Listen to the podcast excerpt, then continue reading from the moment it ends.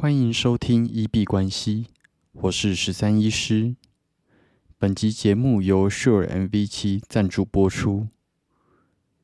Sure MV 七是麦克风大厂设计给 Podcast、唱歌、直播专用的麦克风，具有 USB 和 XLR 输出，也可以直接接耳机监听，外出接电脑或手机超方便。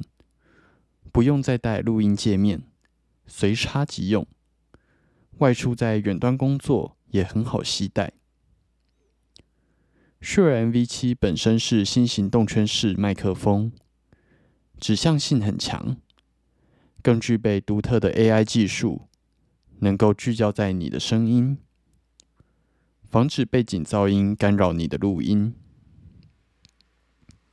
音质部分，你收听的本集节目。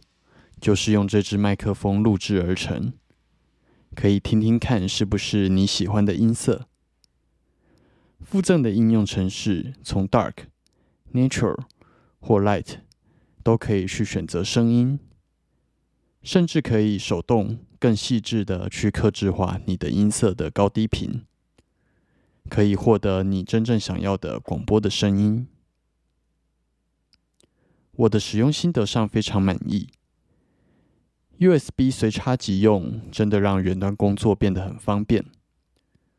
而且我的录音环境并不是很好，那这支麦克风真的解决了这个问题。与其去买一堆吸音棉，我觉得拥有一支指向性很强的麦克风更加实际。有兴趣的朋友可以点击链接去参考看看。今天睡了一整天，那睡了大概十个小时吧。因为前两天在看球，四十八个小时，再加上上班，只睡了两个小时，很有一种回到以前医院值班的感觉。在这里说明一下，以前在医院值班，它就是正常的早上七点半上班到。下午五点半。那如果你有值班来讲的话，它就是从五点半再继续守到隔天早上七点半。那呃，值班的意思就是你这样子连续二十四个小时没睡觉的情况下，隔天七点半还要再继续上一天的班。有一些医院到五点半，那有一些医院会让你提早离开，可能是 PM off，就是中午就可以处理完事情就可以走。或者是 M off，你值班的事情交接完之后，你隔天就是放假，或者是只休早上，中午再回来上班。那每一间医院的制度是不太一样的，所以对于医生来说，值班真的是一件还蛮辛苦的事情。有时候就是会真的连续三十六个小时没有办法睡觉。那昨天四十八个小时没有睡觉，有回到以前医院的感觉，只是这次是为了看球了。那今天跟明天刚好放假，所以原则上就是会尽量的去补眠吧。今天就在没有设闹钟的情况下睡到自然醒。那大家的自然醒可能是早上十点、十一点，或者是下午一两点。好，下午一两点好像就已经算非常晚了。但是我的如果没有设闹钟的话，像我今天就是下午五点才起来。那有时候甚至睡到六七点都是有可能的。以医学上来说，就是过去的慢性疲劳还有睡眠债累积太多造成的一个结果。所以，我如果没有设闹钟的情况下，呃，都会非常疲累的睡到非常非常晚的时间。那最近有发现，我的睡眠大约会空，呃，我的身体大概会在十个小时左右就会叫我起来，因为如果睡超过十个小时，那我其实就会睡到有点腰酸背痛。那我也不知道这个跟枕头或者是床垫有没有关系，可能要有不一样的床去做一个交叉比对，之后可以稍微试试看。那我的睡眠时长如果以十个小时来做计算，可以睡得非常饱，然后可以以一个很好的状态来开启那一天。那这个状态来说的话，啊，其实比一般人睡的时间长蛮多的。有一些人，大部分人睡觉时间大约会落在六到八个小时。那关于作息的部分，我们之后可以用一集节目来好好跟大家做探讨。不过，我们这里可以先简单跟大家稍微提一下，有一种睡眠方式叫做 R 九零睡眠法。那这一个睡眠法在精神医学上，或者是有一个睡眠教练有出一本书，针对世界上顶尖运动员去调整他们的作息，都有提到这样子的睡眠法，大家可以去稍微搜寻一下。简单来说，R 九零睡眠法就是一个人的睡眠周期，从快速动眼期到后面的深眠期，大约是以九十分钟为单位。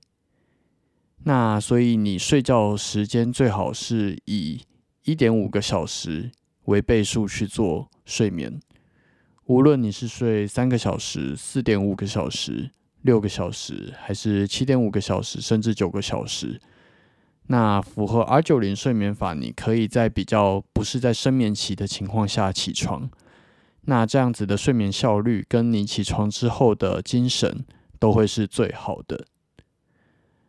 那我自己也是在使用这个 R 九零睡眠法，所以假如说我有定闹钟的情况下，原则上我就会定在大概六个小时或者是七点五个小时。那目前实施起来确实，啊，我觉得起床之后的精神都还蛮不错的。但是这个也不是一个绝对，因为每个人的睡眠周期其实还是会有一点不太一样。最近市面上有很多，无论是智慧型手机、手表，还是一些更专业的睡眠监测仪器，可以比较完整的去侦测到你的什么时候是深眠，有什么时候是浅眠。那以那个来说的话，会再更加准确。如果你的手机或手表有这样子的功能或者 APP，我是蛮建议可以稍微测一下的。因为你如果拥有一个好的睡眠、好的精神，啊，你在清醒的时候做事效率或者是交易都会效率拉得更高。那这些睡眠仪器原则上是侦测，无论是你翻身的时候床垫的震动，或者是你在对也是翻身的时候手部的一些运运动，它会以陀螺仪来计。就是你什么时候翻身来判断这个时间你是浅眠，这个原理其实还蛮有趣的。那鼓励大家都能够成为一个睡眠品质良好的人，因为我认识的许多成功人士或者是投资者，他们都非常注重自己的健康，包含睡眠。那你就像刚刚讲的，你拥有一个好的睡眠，你才有一个清醒的脑袋，能够在工作或者是交易上发挥到一个最好的效率。那在这里推荐 R 九零睡眠法给大家，同时还有一个呃我自己的困扰吧，因为我的睡眠的作息跟一般人非常不一样。那起床可能就是只吃到晚餐，所以对我来说，宵夜它就是一个蛮必要的选项。但是在台北，好像其实没有太多的宵夜可以选择。我说真正的宵夜是那种过了凌晨一两点都还有开着的店家。那呃，以台北来讲的话，吃来吃去好像就是盐酥鸡。永和豆浆、麦当劳跟一些日式冻饭，比方说 Sukiya 或者是吉野家。那呃，在接下来可能就是便利商店吧。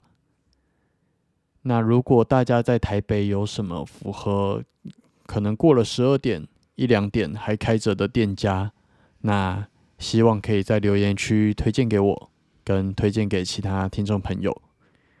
相信应该很多人跟我一样是个夜猫子。那今天是礼拜天，原则上币圈没有今天没有发生什么样子的大事。那美股也没有开盘，依然维持在三千六百九十三点。所以我们直接来看一下大哥比特币的部分。在录音当下，价位来到一万八千九。那呃，今天是一个微微微下跌的状况，均线仍然向下。那今天的盘是如同昨天所说的，就仍然是在一个盘整，然后没有什么大行情的状况。盘整的震荡有越来越小。那今天一整天都没有一个剧烈的波动，但是感觉有一股能量正在准备凝聚，要冲出一个方向。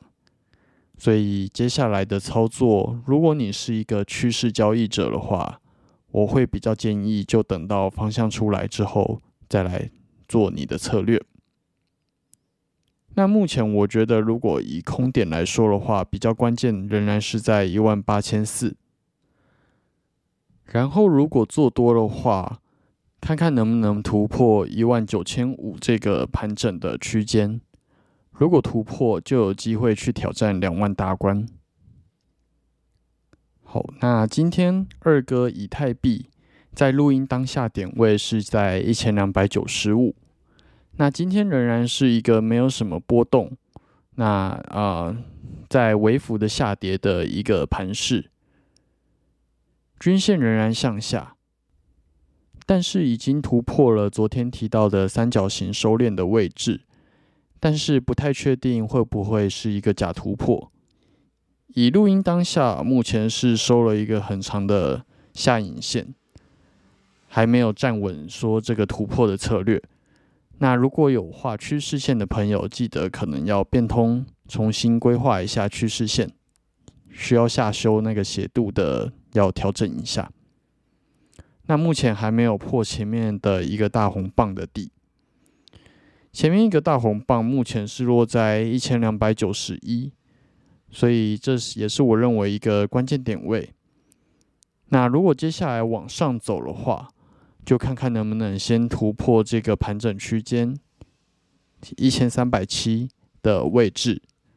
那如果突破的话，才有机会去挑战之前的另一个高点一千四百六。那今天礼拜天，严格来说是币圈没有什么太大震荡的一个时间。以前币圈是二十四小时，而且一周七天，但是现在不知道为什么跟美股的联动性很高，美股没有操作的时间或者是假日，好像就没有太明显的波动。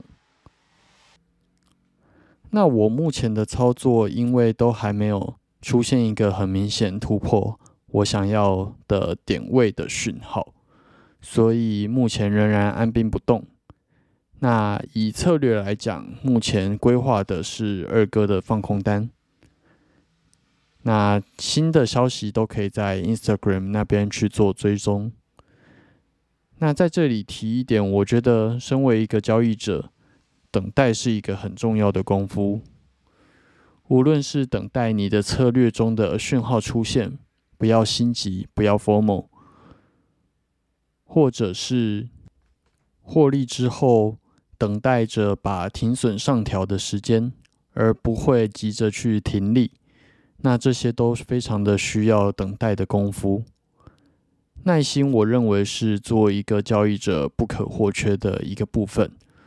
那之后，我们可以在节目中再好好聊聊耐心这个心态。那提醒大家，Apple Podcast 跟 First Story 的留言平台区都已经开始运作了。那如果有任何问题或者想要交流的朋友，都可以在那边留言告诉我，我们会在节目中做回复。好，那今天节目就先到这边。